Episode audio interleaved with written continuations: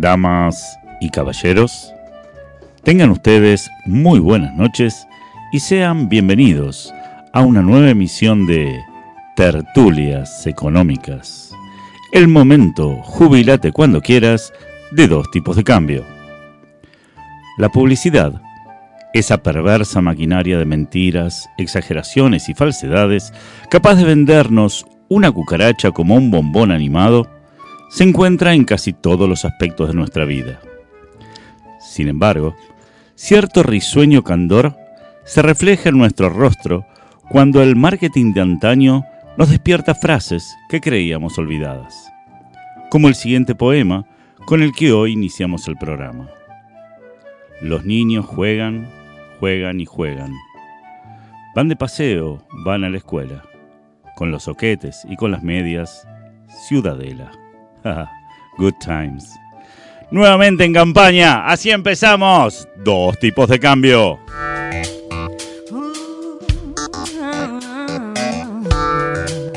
Check.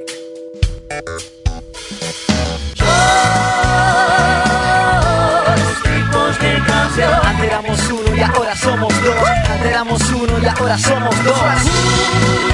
Y estamos, y estamos, y estamos todos y todas y todes y todis tomando toddy como otra cosa que recordamos de nuestras infancias, como las medias y soquetes ciudadela. Señoras, señores, este es el programa más escuchado según la audiencia de dos tipos de cambio y se llama así, dos tipos de cambio. Quiero contarles algo, eh, varios amigos míos tuvieron hijes, ¿eh?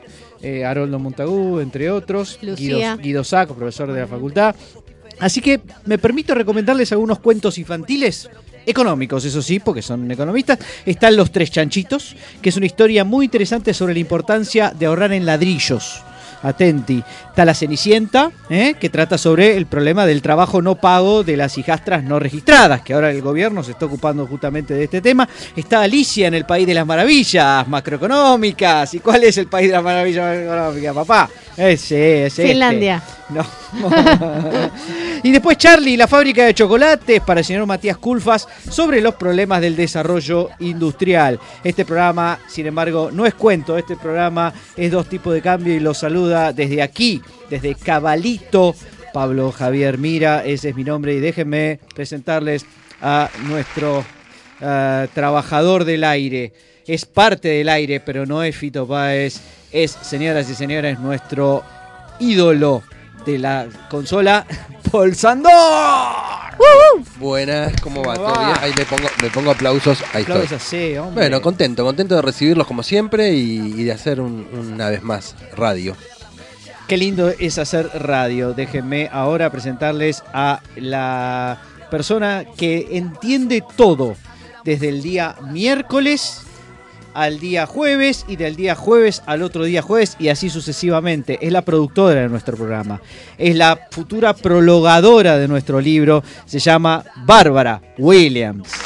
Hola muchachos y muchachas, ¿cómo están? Eh, bueno, contenta de nuevo de estar acá, de hacer radio, como dijo Paul.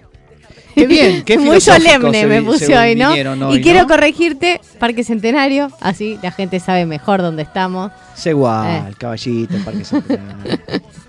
Bien, eh, es momento ahora sí de presentar al economista, al matemático, al auditor, al, eh, al auditor, ya lo dije, es el hombre que quiso nacionalizar los depósitos, pero también los créditos, Gerardo Banking Robner. Muchas gracias, muchas gracias a todos. ¿Qué tal? Bueno, estamos un poco angustiados ¿Qué hoy, pasó? siguiendo el minuto a minuto de Mirta Legrand, ¿Qué pasó? que está, bueno, ¿Está eh, enferma? tuvo, tuvo un problema, la, la internaron en el Mater Day, en realidad. Eh, tendría que haber estado en el Tatarabuela Day a esa altura. O en, el pero Matu- bueno, en el Matusalem. Eh, sí, ahí está, gracias. Ese fue para el chiste de él. Eh, bueno, parece que le pusieron un par de stent, viste, porque uno no alcanzaba. Este, así que bueno, estamos siguiéndolo, ¿eh? estamos siguiéndolo. Generalmente te ponen dos stents. ¿Ah, sí? Sí, ¿Vos tenés no, no experiencia en eso? eh, Lo, lo sé, te- tengo, tengo conocimiento Pues de, más de de cosas medicina que de economía. Exactamente. Bárbara Williams, ¿tenemos contacto con nuestros oyentes? Tenemos contactos con nuestros oyentes y ellos también pueden tener contactos con nosotros, No. mandándonos mensajes al 1159520234. La escalerita. Y lo, y lo voy a repetir eh, con los números de a 2. 11 59 52 02 34. Bueno, ya no es la escalerita. No importa porque eh, hay otra información que me va a dejar tranquilo y es qué día de la fecha es hoy, Gerardo. Hoy es el Día Internacional de la Blasfemia. Mm, pero la... ¿Cómo me olvidé? Mirá, eh, hay días para todo. Yo la verdad me sorprendí con esto. Parece que este Día Internacional del Derecho a la Blasfemia. Decir, tenés derecho a hacerlo. El resto de los días no. Yo quiero que te quede claro. O sea, ya mañana perdiste ese derecho. Bueno, es una fecha que tiene como principal objetivo incentivar a la gente a expresar de una forma abierta su postura hacia las distintas religiones, ¿sí? sin dejar ninguna fuera, porque si no es discriminar. Si vos blasfemás contra todos y con un- a una no la blasfemás, es como que da medio no sabe, ¿no? Hay un acto discriminatorio ahí. ¿Sí? Y fue proclamado por el Centro para la Injuria. Qué, qué bárbaro. Hay centros para todo. ¿Sí? Eh, eh, tendremos que crear acá en Argentina un centro para el insulto, que obviamente sería creado por economistas. Porque, ¿qué otra cosa? Y, Y por se- árbitros. y no, por los hinchas, en todo Por los caso. hinchas. Por los hinchas. Ya tengo el presidente. Sí. Bien. Este, bueno, este, este centro parece que promueve la ciencia, la razón y los valores humanistas, pero me parece que blasfemar no es un, un valor humanista. No, es raro, ¿no? Es raro, ¿no? Sos Sí. un pelotudo, pero nada, humanamente te lo digo, ¿entendés? Este, bueno, no vamos a decir acá cuál es el significado de la palabra blasfemia, este, porque eh, sería blasfemar. Excelente, Gerardo Robner. Bárbara Williams, eh, ¿tuvimos interacción con nuestros amigos tuiteros esta semana? Eh, sí, tuvimos y le preguntamos cuál es el paper económico que mejor envejeció. Apa, una pregunta académica. Es una pregunta decir. académica, me parece que es una pregunta interesante. eh, que le gusta a nuestros seguidores. Mucho A- académico tenemos en- entre nuestros seguidores, lo cual demuestra el nivel paupérrimo. de nuestros seguidores. Pero De además, yo quiero decir que el que más recuerdo de los que mencionaron, o casi el único, es el de, de Market for Lemons, Akerlof. eh, de Akerlof, que es eh, que te lo enseñan todo el tiempo, Eh, le dan, le ¿viste- dan, pero sirve para la vida, la verdad que sirve para la vida. ¿Viste que hay temas que en la facultad te lo enseñan en todas y cada una de las materias? Derivadas. No, bueno, sí. Pero digo, modelos, ¿viste? Que de repente, y es- vamos a ver este modelo, decir, otra vez el mismo modelo, otra vez los limones. Mm. Y bueno, ¿No? nada, la verdad que es un buen paper. No sé qué opinan Hubo una respuesta muy interesante del amigo Después- Graña. Sí, acá eh, Graña dice Button B de Button B 1922. 1922. El paper que más eh, vigencia tiene. que es el primer del Benjamin Button. Ah, Muy bueno, Ah, bien, bien, bien. Está bien. bueno, después otro, eh, uno que dijo Mariano Arana, es de evaluación, redistribución de ingresos y el proceso de desarticulación industrial en la Argentina de. Ferrer de 1963. Mm, Aldo, Donaldo. Claro, después Siempre también vigente. eh, nuestro amigo Emiliano Lipman, que le mandamos un saludo. Besito. eh, di- mandó el directamente nos mandó el paper como para que lo leamos. Ah, claro. Eh, es Muy un bien, mandador es- de papers. eso Conozco está muy mucha bien. gente que no habla, manda papers. Directamente. él Te habla ¿Cómo por andás hoy? papers. Léelo acá, hay un trabajo Claro. del año 1984. Claro, nos manda el de National Debt in a Neoclassical Growth Model. No, pero pará, pará, traducilo. Para traducirlo porque no todos No nuestros entiendo nada. oyentes, claro. Eh, Apa. Deuda tengo que nacional. pensarlo. No. ¿Cómo es? Eh, sí, en un modelo de crecimiento neoclásico. Y sí, esa es la misma palabra. Eh, de, No era tan difícil, De eh. Salvo Peter Diamond. Peter Diamond, muy bien. Excelente economista Peter Diamond. Ah, aparte tiene muy lindas es el canciones. hermano de Neil, claro. Sí. Claro, exacto. tiene muy lindas Lucy. canciones. Y yo quiero comentarles eh, sobre el tuitero de la semana, que hoy es un poquito diferente. ¿Y por qué? Porque queremos eh, hoy rendir un pequeño homenaje a las jornadas de epistemología, de ciencias económicas que se hicieron la semana pasada, en donde tuve el placer de eh, participar. Le tengo un gran cariño al CIESE, que es el Centro justamente de Investigaciones en Epistemología de las Ciencias Económicas, y que hace todos los años estas jornadas, que es muy abierta y recibe un montón de gente que eh, envía trabajos muy interesantes. Y justamente el tuitero de la semana es Claudio Cormick, cuyo arroba es arroba Claudio Javier arroba Claudio Javier. ¿Y qué, eh, quién es Claudio Cormick? Bueno, Claudio Cormick es un epistemólogo, o mejor dicho, más en general, doctor en filosofía, que se dedica, entre otras cosas, a la epistemología, que recordemos, es el análisis de cómo se eh, obtiene el conocimiento, cómo se genera conocimiento en las ciencias, eso es la epistemología. Y Claudio Cormick lo- hace algo muy interesante, que son eh, hilos eh, semanales sobre temas epistemológicos, a los que llama este, hashtag epistemología 101 y que los hace junto con arroba valearvejita. Arroba valearvejita es también otra... eh, es una científica que le interesan los temas epistemológicos y entre que en realidad es química eh, ambos investigan en el CONICET y hacen muy interesantes hilos sobre cuestiones de epistemología, cuestiones que tienen que ver con también con la lógica, con la argumentación. Es decir, que excede no es solamente epistemología de la ciencia, sino que es, digamos, la cuestión de eh, epistémicas más generales, digamos. Así que es muy interesante porque además, digamos, cada uno de los tweets que manda en el hilo tienen una imagen, ¿no? Que con un meme que explica específicamente el punto que quiere ir llevando adelante. Así que Claudio, un día lo queremos tener en el programa, lo felicitamos por este hilo a él y a Vale Arvejita y lo felicitamos por hacer de este un mundo mejor. Seguimos con más. Dos tipos de cambio. Dos tipos de cambio pagados para hacer altruismo.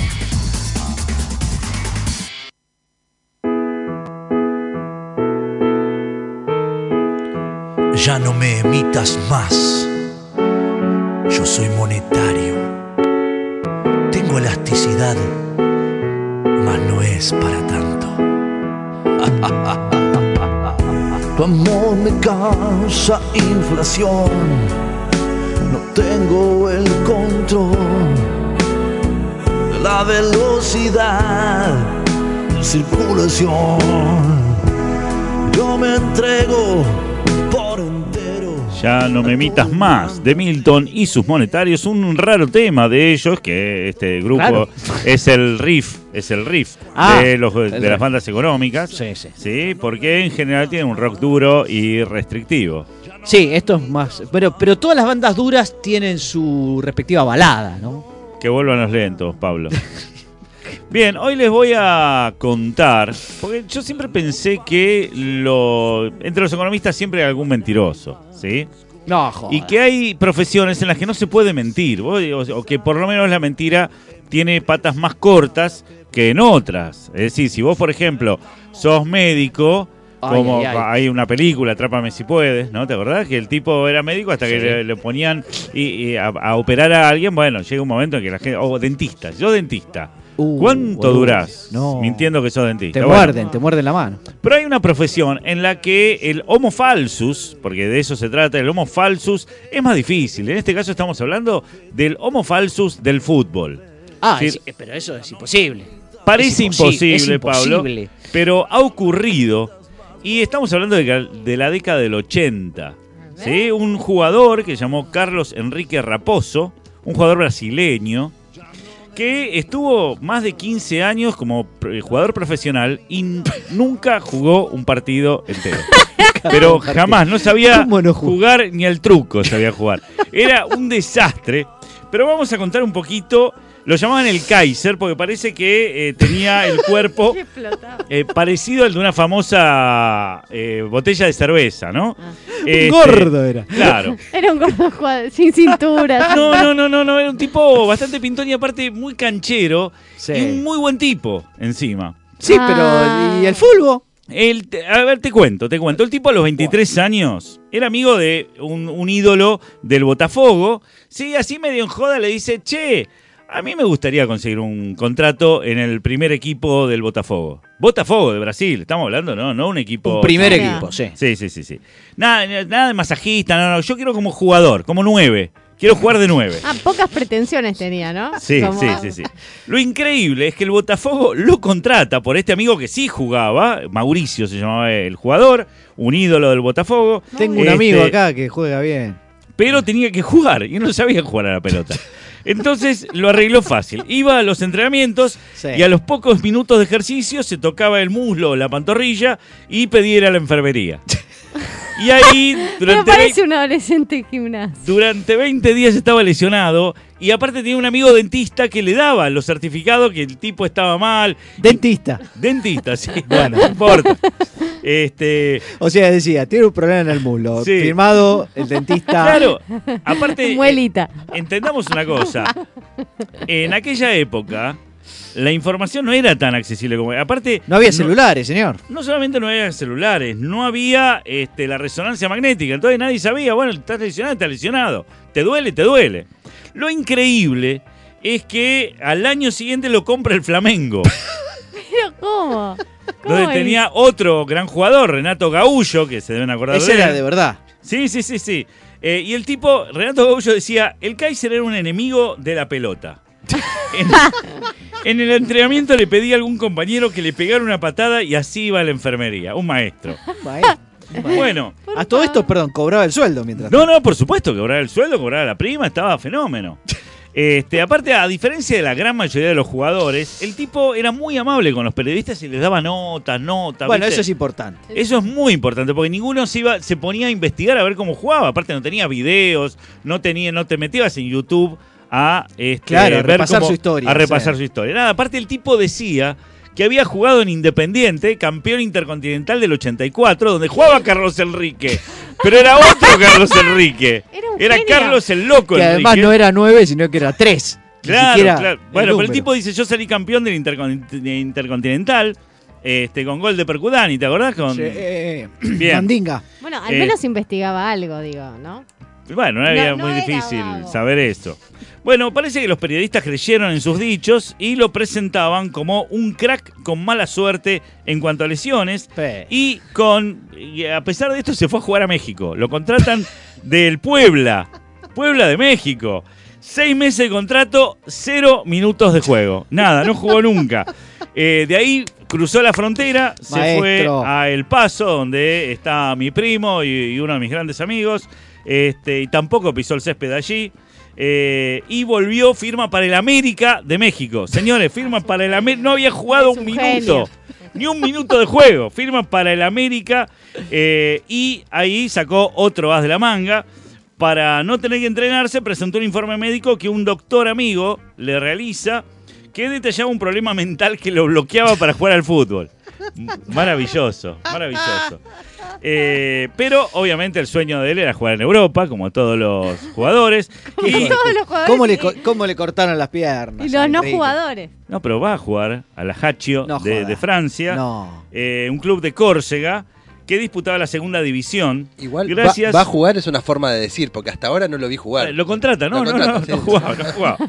Eh, ahí tenía un amigo que se llama Fabinho, que también es un jugador, y lo presenta a un directivo con contacto con la mafia calabresa. Ahí Uh. estamos, estamos Ah. entrando, pero para, para ahora les sigo contando porque es maravillosa la historia de este muchacho. Eh, le hicieron, cuando el tipo llega al club, le hacen una presentación tipo Messi, ¿sí? Y el chabón creía que entraba, saludaba a todos y se iba. Y no, había un montón de balones en el campo. Y. ¿qué hace? jueguito, Tenía jueguito. que empezar a patear y no sabía patear. ¿Y qué hace? Agarra todas las pelotas y se las patea a la hinchada. A la tribuna. Se las regala a la hinchada Vamos. y se la gana a la hinchada. Se, Ay, la, no. se, se la gana, estaban todos chochos con él, los directivos, los directivos estaban como locos porque la pelota no era algo tan, tan Barato. habitual como es ahora que te las regalan, porque ahora te regalan las pelotas, la- la, eh, las marcas de, de balones. Bien, este, entonces se las empezó a tirar y los dirigentes se agarraban la cabeza. Bueno, zafó una vez más. Eh, es un genio, ¿eh? Bueno, era tanto el cariño que tenía por este club que era de Córcega, que no lo veía nadie. Eh, entonces jugó 20 minutos. Ahí jugó 20 minutos. En el primer pique hizo como si se hubiera desgarrado y pidió seguir por amor a la camiseta. Los hinchas deliraban. No. Ay, Por no, ese tipo que dice yo me quedo igual. Me quedo. Y rengueaba, ¿viste? No, no sabe nada. Increíble. Bueno, en el 89, 1989, vuelve a Brasil y firma para el Bangú, otro club. Imagínate que pasó por todos estos clubes, jugó 20 minutos hasta ahora. Un ídolo.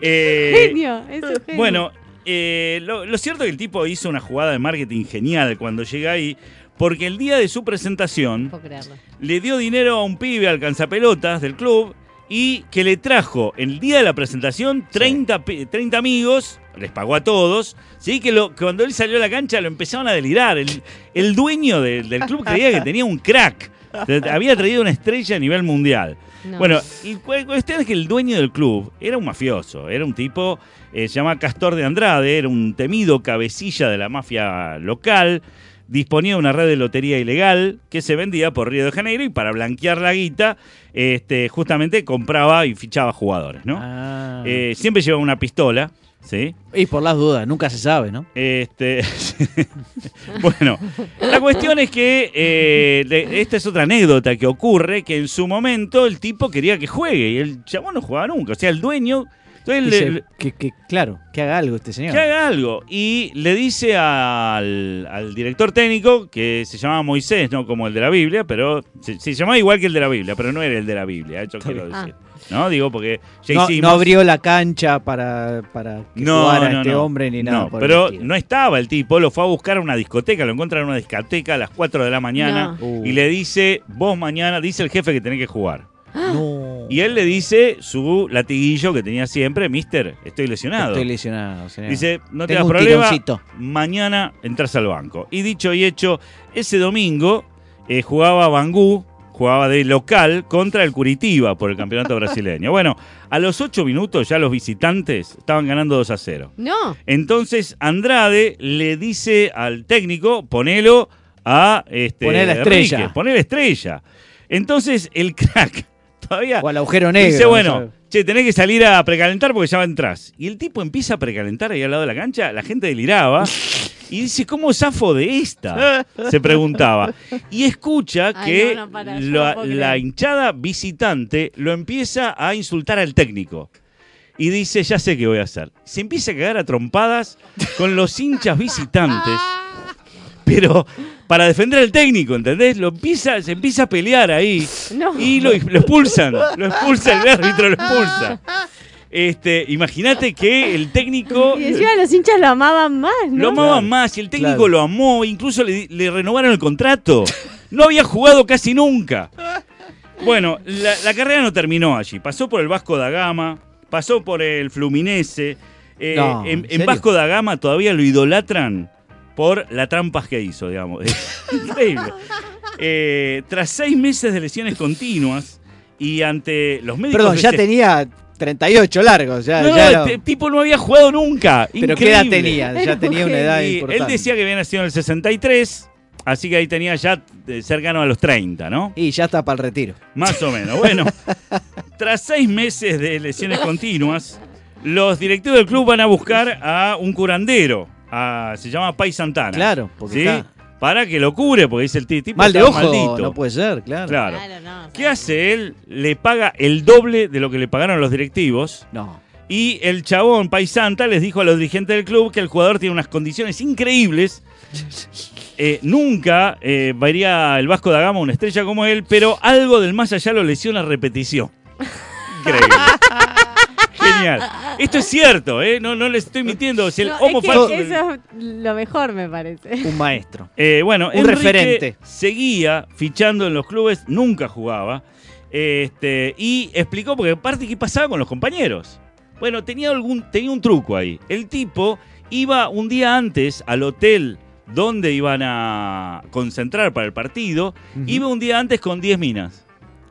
Y, al- y reservaba las habitaciones de abajo donde iban a dormir. Entonces a la noche los, compañeros bajaban y tenían la fiesta que querían tener Correcto. sin tener que salir de la concentración. Todo fantástico. Entonces lo amaban también los compañeros. Este, No, no, no, el tipo pensar, o sea, yo no sé cómo no se gasta, si era más fácil aprender a jugar al fútbol que pensar todas las cosas que pensó. Un ¿no? crack con todas las letras. Claro, pero Esto, eh, ¿Sabes a qué me hace acordar, Gerardo? A los pibes que se hacen machetes, pero con una sofisticación tal que al final tenés que ser un genio y un ingenieril Sí, y te convenía estudiar. una Claro, pelotudez. estudiá. Claro. Tanto quilombo, estudiá. No es tan difícil. Bueno, lo que pasa es que para el fútbol o, o sabés No, no podés estudiar. Por ahí- claro, no podés. y menos de nueve. Porque si vos me decís, querés ser tres, Eh, querés ser tres, seis, más o menos. que achás, bueno, dale, andá y achá. Pero hablando de achar, parece que el tipo firma para, después del Fluminense, fue, Fluminense pasa por el Guaraní y por el Palmeiras, eh, donde en el primer entrenamiento... Encima tuvo como 20 transferencias, que encima cobrás. Increíble, pero aparte en, en clubes grandes, como que acá Eso te iba a pases por decir en lugar- lugares copados. San. Lorenzo, Independiente, Vasco. Huracán,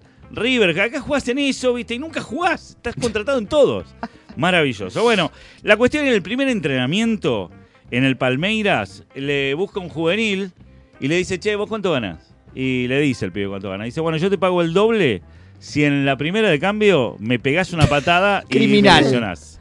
Y tal cual, este, el juvenil no lo pensó dos veces. Claro. Eh, y casi lo quiebra, digamos, casi lo quiebra. Bueno, de allá en más, vi- de allí en más Boludo, no me quebraste, le dijo.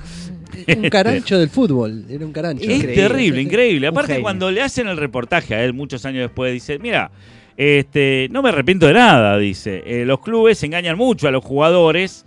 Eh, alguno tenía que vengarse de ellos. Yo soy encima el vengador anónimo, un ídolo. Y, siempre decía, yo fui campeón en el 84 con- del mundo, en el 84 con Independiente. Bueno, Ay, no puedo imagínense que una historia así no podía, el cine no podía dejarla pasar.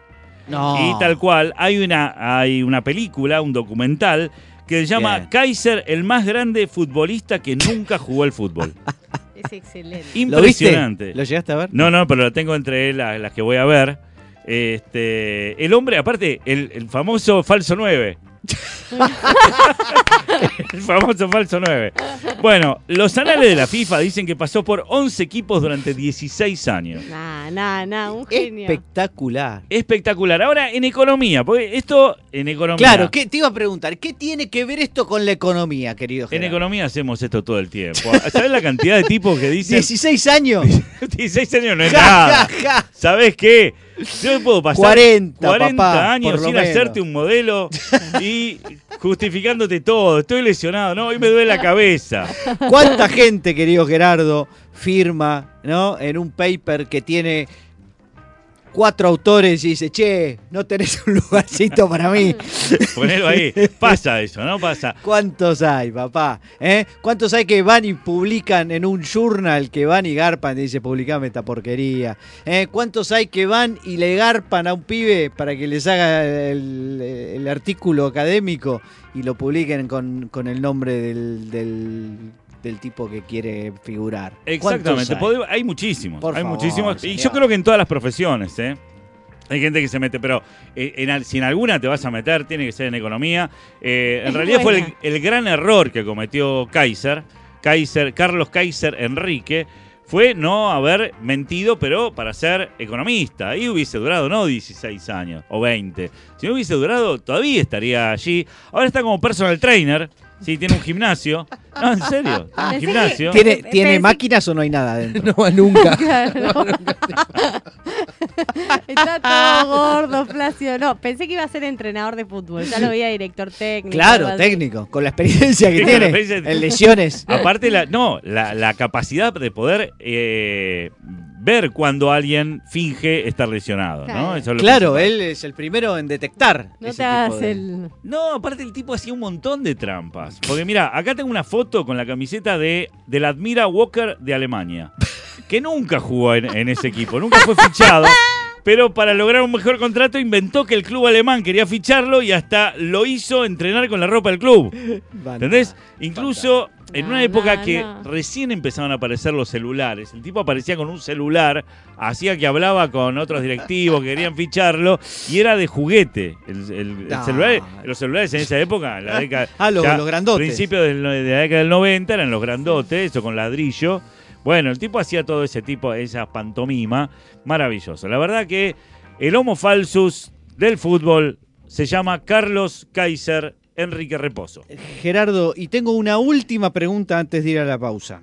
Dale. Y es la siguiente. ¿Hay más historias como estas en nuestro próximo libro Homo Falsus? Hay un montón de estas. Un montón. Empezando por el más conocido, Aldo Ponzi. Qué grande, Aldo. Aunque se llamaba Charles. Sí. Otra mentira más. Seguimos con más dos tipos de cambio.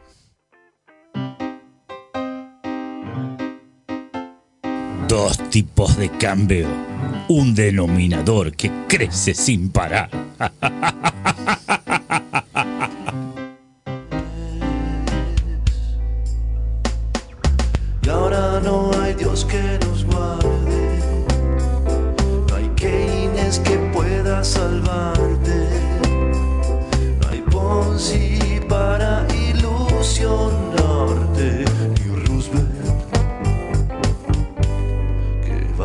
vaya a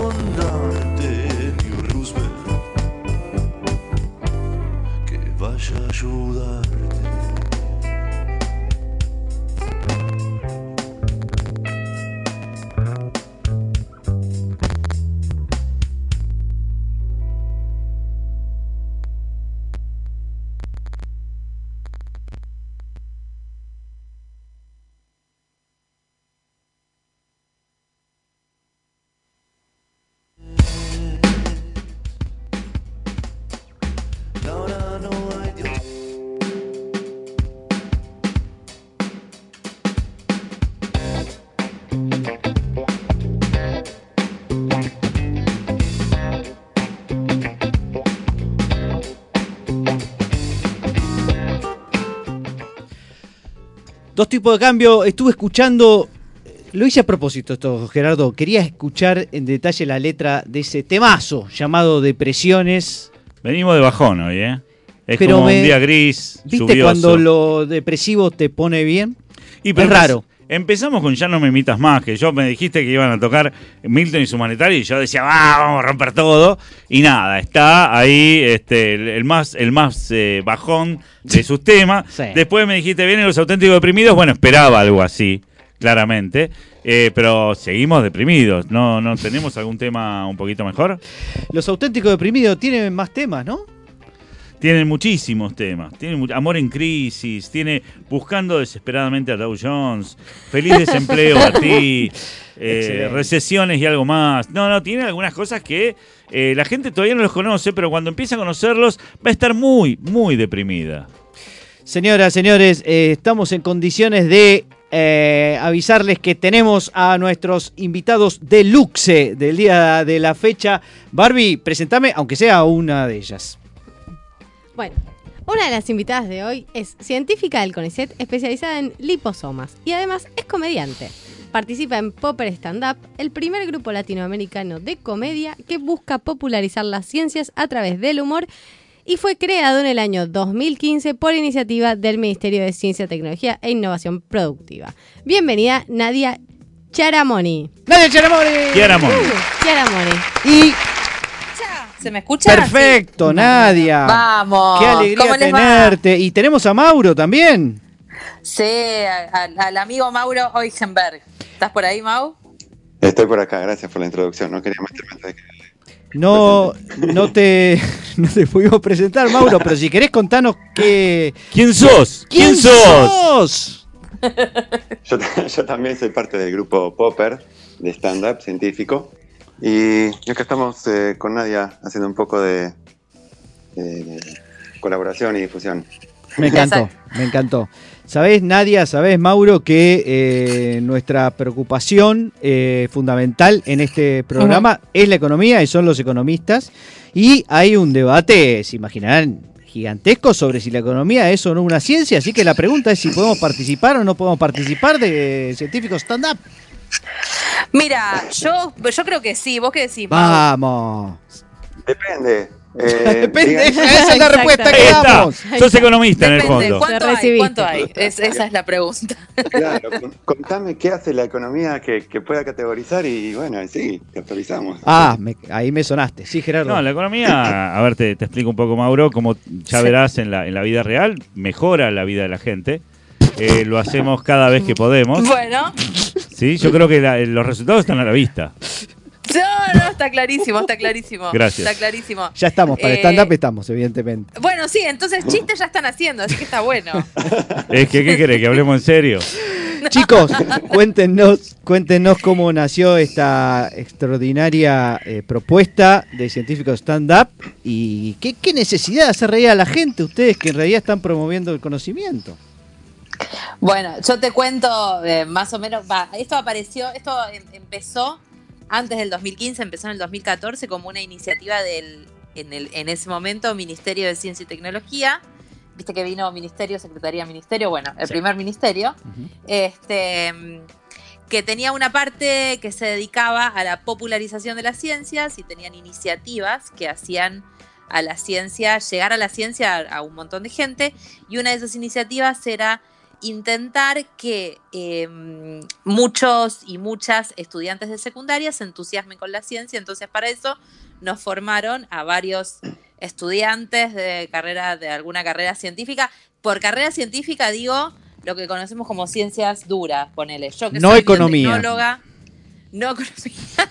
no economía. Mauro, ¿qué es? Mau, ¿vos qué sos? Porque Mauro sabe de botánica, es biólogo. ¿Qué sos biólogo, Biólogo. no? No, pero pará, no hay algo más blando que, que- que una planta. Esa no es Sí. una ciencia dura. En cambio, nosotros, nosotros tenemos monedas, ¿entendés? Eh, Manejamos otras cosas que son muchísimo más duras. Eh, eh, defíname Sí. lo que es una ciencia dura, por Dios. Eh, Mauro, ¿vos sabés lo que es una ciencia dura? Yo no tengo idea. No, no, tampoco, no, tampoco estoy muy a favor de esas categorizaciones, te, te soy sincera. Pero la Porque definiste. yo No sé, vos también. ciencia dura, ahora arreglate. Ay, eh, somos re buenos compañeros en Popper. Eh, no, eh, no sé, ese tipo, vamos a decirle ese tipo de ciencia. Esas que mirá qué ustedes abarcativa saben. que me puse. Claro. Eh, a ver, cosas del palo. Te digo quiénes estábamos en Popper en los 30 iniciales que, que- que hicimos Uh, Ay, no les llegué, no les llegué a contar. Eh, la iniciativa fue hacer un curso de stand-up que nos inscribimos varios estudiantes y científicos o científicas de las siguientes disciplinas. Yo que soy biotecnólogo, Bien. biotecnóloga, Mauro que es botánico, Mauro que es biólogo y se, se especialista en botánica y en plantas. bien. Había algún que otro físico, había dos matemáticos en su momento, había Un astrónoma, un he visto. Un astrónoma por ahí. Sí. Una, una astrónoma que está Mm. loca como una cabra. Mm, eh, más loca que una que no- astróloga. sí, ma- exacto. No sabemos bien de qué signo es, pero bueno, tiene la luna en. está limada.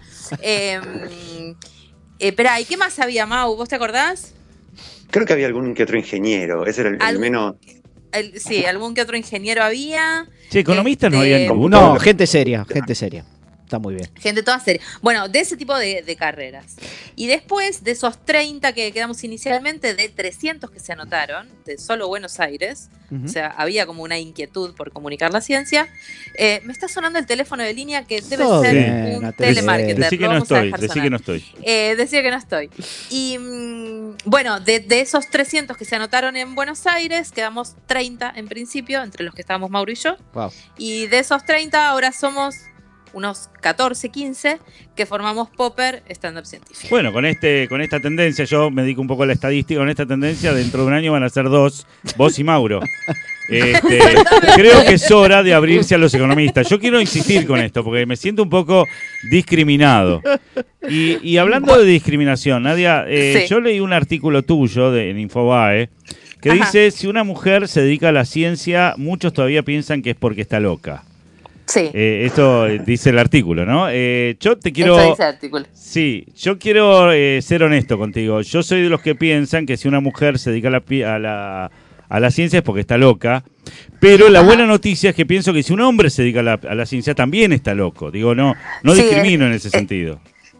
Es el, el loco bueno. No, yo lo que quise decir en ese artículo, y amo, amo esto porque ya me siento famosa, tipo, me sacaron de contexto. Cuando te sacan de contexto, ya está. Llegaste. Claro, yo llegué, ya está, de acá voy a Real, la próxima voy a Real. Em, eh, no, lo que yo quise decir es que creo que debe estar en algún, en algún lado del cuerpo del artículo. Cuando un tipo dirige un grupo de investigación, es científico, dirige un laboratorio, ponele, si estamos Mauro y yo y los dos estamos dirigiendo un grupo y Mauro da una orden, es porque Mauro sabe y es porque Mauro es un tipo que estudió toda la vida y es porque Mauro Obvio, es una claramente. persona con conocimientos y bla. Si yo doy una orden medio zarpada, es basta. Eh, está, está- está eh, loca. está en un mal está día. loca, está- o le falta algo, o le Hoy es su día, bla, hoy bla, es su bla. día. Hoy, claro, exactamente. Esa, eh, a eso me refería yo en, en ese artículo. Está muy bien. Ah. Yo tengo una, una pregunta respecto de la denominación, ¿no? Porque hemos estado Sí. hablando justo hoy de epistemología y el grupo empezó a llamarse en algún momento, no sé si del principio o después, Popper. Entonces la pregunta Ajá. es, porque es con Popper con una sola P. Es raro, ¿se Sí. refieren Sí. al, al epistemólogo? ¿No se refieren a él? ¿Son todos popperianos? Si uno no es popperiano no puede participar. ¿Cómo es la cosa? Ah, sí, hacemos una- una- un juramento al, al empezar. No, hubo un poco juego por ahí de Popper, pero en realidad Popper es un, ¿cómo se dice? Acrónimo o algo así. Sí. Sigla, acrónimo. A ver. Popularización entre risas. Igual ahora me doy cuenta, no decimos popularización de qué, pero bueno.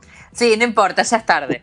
Ya es tarde, ya estamos en esto. Ya fue. eh, Yo Ya quiero, es tardísimo. quiero preguntarles, digamos, no- eh, supongo que en general uno cuando se dedica a la ciencia muchas veces da clase, porque digamos, si no, no te alcanza mucho para vivir.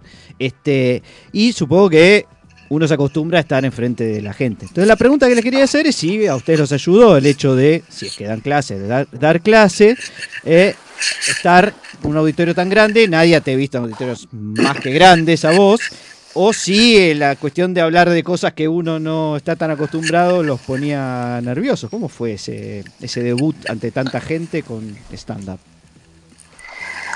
Mira, eh, yo creo que en realidad todos en, todos en Popper eh, algo habíamos hecho cuando empezamos a hacer el curso, algo de algún pasado que tenga que ver con lo artístico teníamos. Ah. Yo había hecho stand-up de antes con un par de, de chicas que también estaban en Popper, una que se fue que se llama Laura Otero y otra que se llama eh, Vanessa también, eh, las, las tres habíamos hecho stand-up, había un par que venían de la impro, eh, otro que es bailarín, bueno, todos teníamos algo que, que tenía que ver con el arte. Entonces, no te digo que la teníamos reclaras en- en- en- entrando y enfrentándonos a un montón de gente, pero no era la primerísima, primerísima vez que lo hacíamos. eh, para la gran mayoría. O sea, ya habían fracasado Igual. antes, decís vos. Igual te la encargo, te la encargo. es- eh, El estreno de, de, digamos, de, de- el, el, el curso este finalizaba con la presentación de, de la gente que participó en Tecnópolis. Ese era nuestro Exacto. debut. Ah, la pelota. Entonces Exacto. era en la nave de la que tiene una capacidad para, no sé, 2.000 personas. Exacto. Tampoco te digo, no siempre se llenaba, dependía del día. Pero bueno, era, era agárrate de los pantalones. Que, Sí, Ahora, ¿tienen, ¿tienen alguna anécdota del tipo eh, un chiste que jamás esperé, chiste, digamos, o digamos, no sé, no sé, no sé si se le llama un chiste, pero un remate, digamos, Sí. que ustedes esperaban que era espectacular y nada, y al revés. Oh, dijeron, esto es una estupidez y de repente. Sí, eso Eh. pasa todo el tiempo. Ah. eso Siempre pasa sucede. todo el tiempo. Que decís, ah, no, no, mirá, escuchá esto, qué plato y grillos. Y, Qué feo, qué y feo. algo que es una estupidez, que decís, yo me da vergüenza hablar de esto. Realmente me da vergüenza porque la verdad la gente va a pedir que le, le devuelva la plata. buah. Y pasa, Y estallan. pasa, y estallan y decís, pero, qué poco, Qué poco entiendo a la de esto gente. yo, ¿cómo puede ser? Qué Chicos, poco timing que estoy teniendo. chicos, ustedes son docentes también, ¿verdad? Sí. sí. Bien. ¿Y Sí. no les pasa que el mismo chiste que hacen y que fracasa por ahí en un stand-up, en la clase, donde los pibes no esperan el chiste, se cagan de risa? O al revés. Exactamente. Eh, o sea, o sea y, y eso los entusiasma más, de, de alguna manera. Sí, pasa pero es eso. Dale. No, no, No, dale. digo, es- es distinto el, el público, pero también es distinto el, el formato. Yo creo que no se puede trasladar todo. No sé si vos pensabas lo mismo, Nadia. Sí, Yo, por ejemplo, este último tiempo estaba dando clases en, en la facultad de introducción a la botánica. Imagínate todos los juegos de palabras pelotudos que puedo hacer, Eh, pues, porque imagino. yo los hago todo el tiempo. Pero Diego, Diego Weinstein, que fue nuestro profesor en el curso, él había dicho desde el principio, los juegos de palabras son la superficie Prohibido. del humor. No, Prohibido. no es no, no, no, prohibido, prohibido, pero eso es algo, es la superficie, él decía. Eh, no, no es que es un chiste en sí mismo. Entonces, puede estar como condimento. Ahora, si yo llego a hacer todos los chistes pavos que hago, que encima tenés que estar en contexto, tenés que estar en medio de la clase y haber escuchado Sí. esa palabra rara de la botánica. Si lo llego a hacer en el escenario, nada, no, no solo me, me- me tiran verduras y frutas como hacían en los dibujitos. Claro, totalmente. Lo que pasa es que, claro, que uno dice, pero esto es genial. Y entre el grupo que vos tenés, efectivamente. Nosotros, por ejemplo, en Dos Tipos de Cambio, todos los jueves sufrimos el mismo problema. Les- déjenme que les cuente un poco nuestras angustias también. Y es que Dale. nosotros hacemos chistes para economistas, esa es la verdad. ¿Viste? El 99% de las cosas que decimos, si no sos economista, no conocés determinado economista, qué sé yo, no caes, pero ni en 100 años. Si sos contador ya no lo entendés. Para que Porque te des una idea, Creo que ¿no? ese es el hablar. desafío en un punto también. Ese es el desafío que nosotros tuvimos para hacer humor con algo tan polémico, tan difícil como la ciencia. Eh, nosotros, como decía Mauro, Diego Weinstein nos había enseñado la estructura de un chiste, que es una premisa, que, que es lo que te da la información, un pie que vos desarrollas esa información, y el remate, que es donde se rompe la lógica y te reís. La particularidad que tenemos nosotros es que los pies que tenemos en, en nuestros chistes, que es donde vos desarrollas la información, son mucho más largos que los pies Claro. que tienen los chistes de Seinfeld, por ejemplo, que, que ya habla de cosas que están en el inconsciente colectivo. Si yo te, te tengo que hablar de, de un liposoma o Mauro te tiene que hablar de, de las orquídeas que tienen cara de mono, eran las que, las que hacías. Sí, ese- Tiene, material me encanta, me encanta, pero ese, bueno, ese tiene con, con imagen y qué sé yo. Si te va a hablar de todas esas cosas, necesitas dar mucha información para que eso se entienda. Entonces, creo que ese es el desafío. Y capaz, bueno, ahí como economista, también el- es, es el desafío. Si vos vas a hablar de algo que no está en el inconsciente colectivo, como muy, muy, muy, muy metido, qué sé yo. No, tengo 15 sé. minutos, claro. Al- ¿Entendés? de 15 Claro. minutos llega remate, claro. Exactamente, bueno, tenés que ir relatando, qué sé yo. Nuestro material no tiene tanto remate como tiene eh, material, no sé, de algún comediante que esté en el Paseo de la Plaza o que esté en alguna sala de teatro. Claro. Porque naturalmente no lo puede tener. Gerardo, Este, porque si no, no se entiende. Eh, tengo que ser obvio, en algún Dale. momento tengo que ser obvio. Yo les voy a, vos dijiste Seinfeld, yo te- les voy a mencionar eh, una, una serie y díganme con qué personaje ustedes se, se sienten más identificados. The Big Bang Theory. Dale. Ah, Ay, yo Claro, me siento bastante ahí. Howard. Yo Con me siento bastante Howard. Howard. Ah, mira vos. O Este, un toque no. Bernardet también, entre, estoy entre Howard y Ahí Bernardet. está, ahí está. ¿Y vos, Mauro? Yo, parece, yo todos creo que a todos les gustaban los cómics, a mí para nada. Pero en realidad yo siempre que lo veía pensaba que Sheldon es igual a mi hermano. Yo no sé si yo llegué nunca a- es uno, Sí, nunca es uno. Pero yo la pregunta era vos, no, no que me digas tus problemas con tu hermano. No, entonces, eh, sí, creo que Howard puede ser, sí. Sí, sí, te veo Howard. Ok, te veo, a él o sea- lo veo Howard. Sí, sí, Y sí. Howard y Bernadette eran pareja, son pareja en la serie o eran pareja en la serie. Sí, pero yo, pero, Ja- eh, pero Mauro tiene una señora esposa y criaturas, no somos pareja con Mauro. Desmentimos entonces, Sí. porque Rial estaba llamando al programa. no. Desmentimos, desmentimos. No me saquen de contexto acá también, por favor. Sí, todavía no me explicaron, pero discúlpenme, todavía no me explicaron qué es una ciencia dura, porque entre una que está con los liposomas, el otro con orquídeas con cara de mono, no entiendo lo que es una ciencia dura, discúlpenme, ¿eh? Eh, yo, eh, te soy sincera, yo tampoco. Me metí sola en ese berenjenal y querría salir. Ok, ahora. no, no lo menciono más, no lo menciono más. Pedirle al Yo- botánico que lo busco en. Wikipedia, lo busco en Wikipedia. Yo creería, yo creería que las ciencias duras son más tipo la matemática, la física, esas cosas que son bien... eh, Duras. Bien, Bien duras. abstractas, bien abstractas. Durísimas. Durísimas. como- Señoras, señores. Pero, sí. Ah, Hay sí, como una historia de, de- de unos jueces o algo así en Estados Unidos, me parece que era, que estaban tratando de definir qué es pornografía. Como que no, tenían que definir qué era para, en un, no sé, legalmente, en un juicio. Y al final como que la conclusión a la que llegaban era, you know when you see it. Ahí está. La- ahí no está. sabes cuándo lo ves. Es como las crisis, decimos nosotros, ¿viste? Vos sabés, no hace falta que te la defina mucho. La sentís. Exactamente, exactamente. Y no fue una crisis, fue un placer haber recibido a los científicos stand-up o popper stand-up o como se quieran llamar. Los queremos igual. Gracias Nadia, gracias Mauro. Un gran abrazo de dos tipos de cambio. Gracias Muchas gracias. Gracias a ustedes, nos vemos. Seguimos con más programas, dale.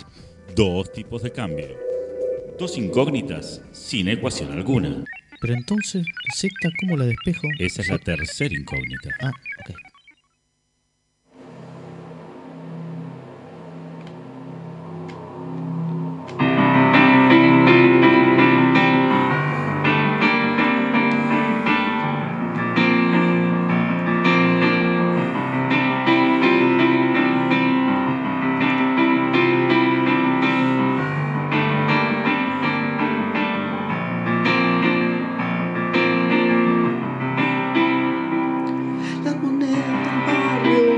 Desaparecer. Ese bono que amas puede desaparecer. Los papeles de diario pueden desaparecer. Pero los de dos pesos van a desaparecer. Los guanacos de Lucas pueden desaparecer. Guanacos de Luca. Exactamente, el que cantaba era el guanaco de Lucas, porque cantaba con una voz muy parecida al guanaco de Lucas. Eh, estamos escuchando a los Freeriders de Charlie en la voz de Pablo Javier Mira Yambí. No lo conozco. No, este, te- te- después te lo presento. Eh, nada por dos pesos. Sí Nada tiene otros temas, por supuesto, el día que aumentaron la luz. eh, no me dejan salir del cepo, rasguña las reservas y la grasa de los militantes. Me encantan los, los ¿cómo se llaman? Los de Charlie. Los ¿no? freeriders. Los de free riders de Charlie, sí señor, siempre un concepto económico.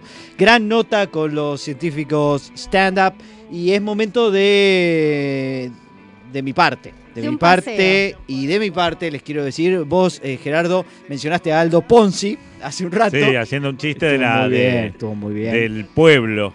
Así es. Y yo quiero contarles algo que tiene que ver con el, eh, Aldo Ponzi y que tiene que ver en realidad con un paseo aleatorio por Wall Street. No sé si recuerdan el libro de Barton Malkiel, que es un libro en donde se hace el siguiente experimento que creo yo que es mental.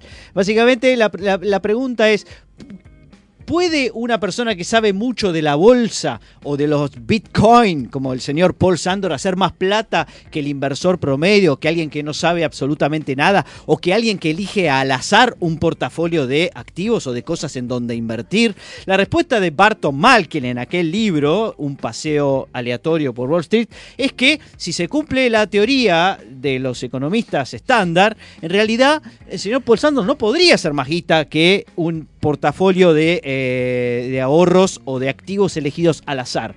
Y para, eh, Ah. de alguna manera, eh, personificar esta idea de la elección al azar, no sé si recuerdan ustedes qué figura, eh, con qué animal se, eh, se había hecho la, la metáfora.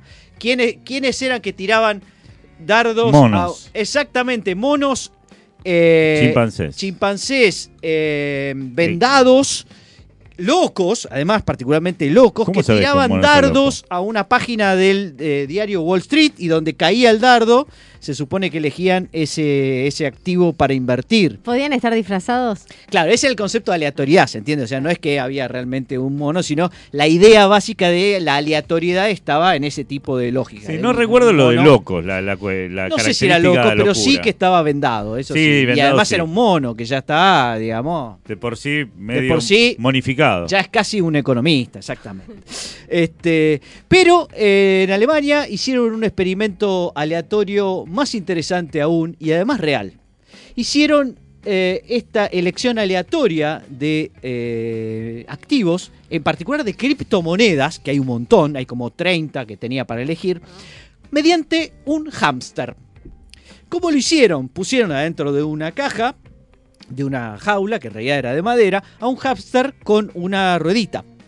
El hámster, por supuesto, cada tanto va a la ruedita y ti, hace un poquito de ejercicio y en un momento para y se baja. Cuando para y se baja, esa ruedita tiene distintas dentaduras, digamos, y quedan algunas de las 30 dentaduras, que son cada una de las 30 criptomonedas que el señor Hamster está eligiendo. El señor Hamster se llama Mr. Gox, tiene nombre. Ah. Mr. Gox. Entonces Mr. Gox va, de repente para la ruedita y elige esa criptomoneda, pero ahora le falta elegir si compra o vende. Entonces tiene dos, este, dos tubitos por los cuales puede pasar una vez que baja eh, de, de su ruedita. Uno es para comprar y otro para vender. Con lo cual, si pasa por adentro, después de elegir una, una determinada cripto por el de comprar, compra esa cripto. Mientras que si pasa por el de la venta, vende esa cripto. Y esto es real, esto es un experimento que se hizo verdaderamente. Y ustedes se preguntarán cómo le fue a Mr. Gox en sus inversiones. Bien, les voy a decir, partiendo de cero de ganancia, porcentaje de ganancia en junio de este año, ¿Cuánto tiene hoy Mr. Gox? Bueno, yo les voy a decir cuánto tiene, por ejemplo, Berkshire eh, Hathaway, que es una inversora famosísima en el mundo. Hoy tiene menos que cero, o sea, rendimiento negativo. ¿Cuánto tiene Arc Innovation, que es otra casa de, eh, digamos, de inversiones muy importante, basada en activos eh, de innovación, o sea, como si fueran los activos más innovadores, emprendedores del mundo? Bueno, está prácticamente en 2 3%. ¿Cuánto lleva arriba el S&P 500? Standard Poor's 500, que también estamos hablando de una, este, un conjunto de activos diversificados, ¿no es cierto? Que eso es el S&P 500. Bueno, ese está en 5%. ¿En Anual, cuánto ¿no? está Anual. eh, desde ese momento hasta Ah, ahora? es- eh, lleva un 5% arriba. ¿Y eh, cuánto lleva el Nasdaq? El Nasdaq lleva un 10% arriba.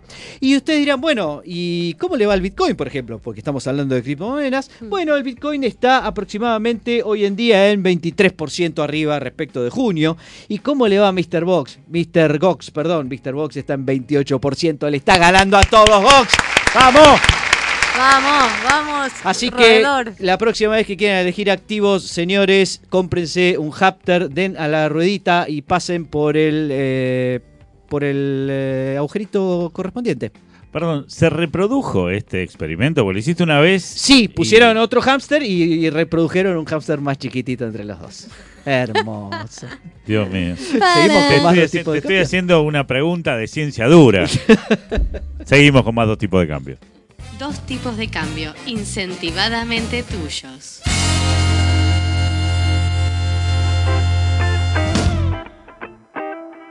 Muy bien, ya nos vamos despidiendo de este eh, histórico programa de dos tipos de cambio. Gerardo, ¿hay noticia insólita? Hay una noticia insólita porque todos conocemos, ya se han hecho famosos los terraplanistas, pero vete aquí que hubo un terraplanista que tiró como teoría que Chile no existe. Eh, es así, una teoría chileno? terraplanista se hizo viral, no, no, no es español, eh, que un, chip- un tipo dijo Chile no existe, Eh, fue puesto Bueno, en Facebook. Si lo hubiese dicho Argentina, muchas personas hubiesen Sí, no hubiese estado tan mal.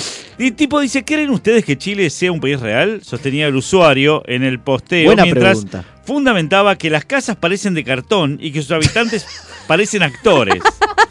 De Truman Y, Show. y aparte dice, yo nunca estuve en Chile y no conozco, a no conozco a nadie que haya estado en Chile. Chile... Y no conozco a nadie que haya estado en Chile y aparte eh, que me haya dicho eso. Para mí eh, es mentira. He estado viendo un documental de Chile y cada vez tengo más claro que el país no existe. Si se fijan bien, las casas parecen de cartón y las personas se nota que son actores porque incluso a veces miran a la cámara.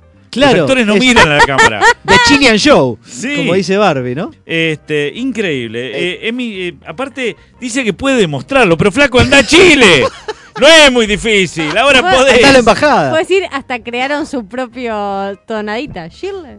Claro, Chile. la, la tonadita no existiría en ese caso. Qué Que es lo que confirma la existencia de los chilenos, finalmente.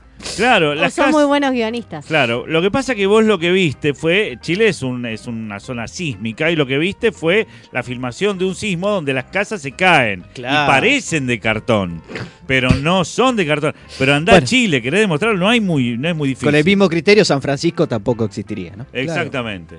Señores, Yo la leí, perdón, la noticia, y también se, se, se anclaba en uno de los este, de las excusas que daba era que la gente sonría, pero de una manera muy este, muy rara, muy falsa. Bueno, eso es cierto. y eso que cierto. también no había buenísimo. conocido a nadie que haya viajado a Chile. decía. Bueno, estoy dudando. Eh, claro. Estoy dudando. Estoy empezando a dudar, Paul. Muchas gracias.